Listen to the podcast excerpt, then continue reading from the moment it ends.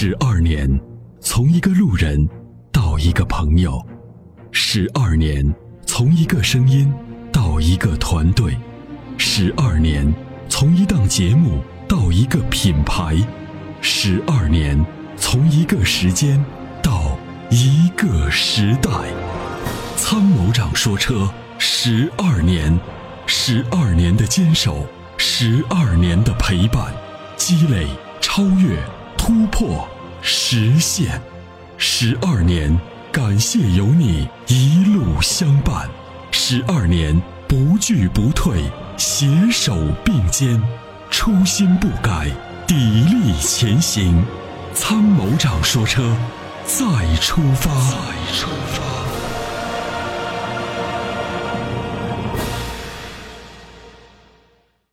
喂，你好。你好。哎，你好。哎，你好，我想参谋长，你好，我想咨询两款车。嗯，你好。那个就是奔驰的 GLC 和那个宝马的叉三。嗯，奔驰的 GLC 和宝马的 X 三。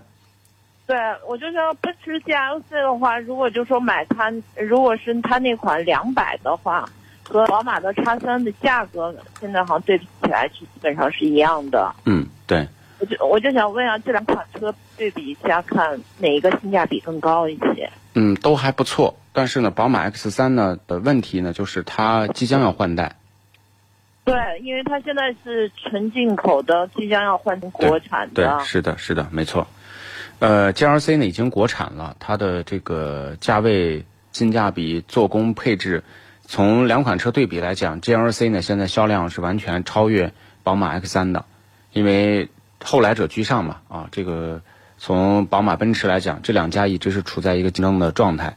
当然呢，奔驰呢这两年的产品力持续在增增加，那么宝马呢可能就稍微的有点落后。但是从技术上来讲，宝马也不落后。那么它 2.0T 的发动机、变速箱的匹配也都比较好，底盘的响应性也很好，也是有它非常独有的感觉。甚至我觉得在某些方面，它的驾驭的这种特点是要优于奔驰的 GLC 的。但是。就是那个宝马是等于是全进口的，对，没错。是全进口的是好一点，还是就是咱们那个像奔驰国产化一点？呃，这个问题呢，如果要站在厂家的说法说啊，我们同一星球，同一品质啊，不管是德国生产还是中国生产，我们都遵循的是 BMW 还是呃梅赛德斯啊全球的统一生产标准和采购标准，这么说法是没错的。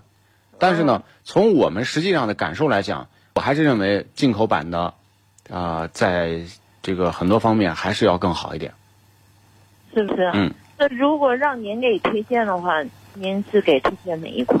因为这两款车呢，这个多数人可能会选奔驰的 GLC，因为 GLC 的内饰要比宝马 X 三要漂亮。对对对，宝马的 X 三的内饰非常就是就就很工业化，就是上去就说感觉就是一个车啊，没有那种豪华的那种设计感，对吧？那么从产品力和近两三年、三四年的表现来讲，GLC 呢也要强于宝马的 X 三，是不是？就从长期的持有，就是至少这三三四年之内，你这个车是有保鲜保鲜感的，对吧？你不像明年叉 C 呃新的宝马 X 三一上市，你可能会觉得心里有点落差。嗯，哦。那我要买的话，我我买的是二百，那跟那个二六零是不是差距还挺大？差距不是特别大。你要如果说对动力的需求，呃，不是那种特别强的，这种车的加速都很快。对，我没有那么大的量，但是它好像缺少了很多像电子方面的这种。这个就是根据你个人的需求，因为它是同一个发动机变速箱，它做了不同的调教。哦，那就是说，如果说你对那些电子设备没有是吧？其他的就是基本上是一样的。因为这玩意儿呢，就是电子的东西都是不值钱的东西。对。他呢，就是拿这个二百、二六零、三百，就这些东西呢，他把这个价位呢，他就全部给你拉开了，从三十九万一直拉到四十九万，对吧？这个价位呢，他这样的话，他就可以安排很多配置进去。但是呢，你说咱们百百公里加速八秒出头和七秒，就差一秒多。那么你觉得这一秒多重要不重要？不重要。对。那其实你就买，就比如说你买 GLC 两百的这个四驱的这个基础的这个款型，它的基础功能是足以满足你的使用。比如说四驱是有的，都是 2.0T 九速的变速箱。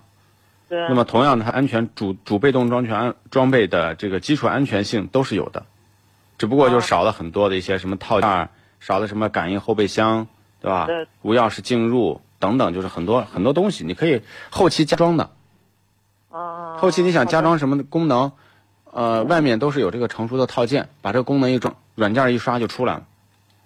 哦，对对对。想装什么来什么，对吧？这没什么，没什么太大的区别。对于我们来讲，我们肯定都是买低配的。买低配以后，像什么并线辅助啊、车道预警啊，我都是可以装的。倒车影像我可以装的。嗯，好的。对，你想装什么来什么，对不对？对对对。好。就这个性价比是最高的，好吗？好好，谢谢。嗯，好，谢谢没事儿。哎，感谢参与，再见，拜拜。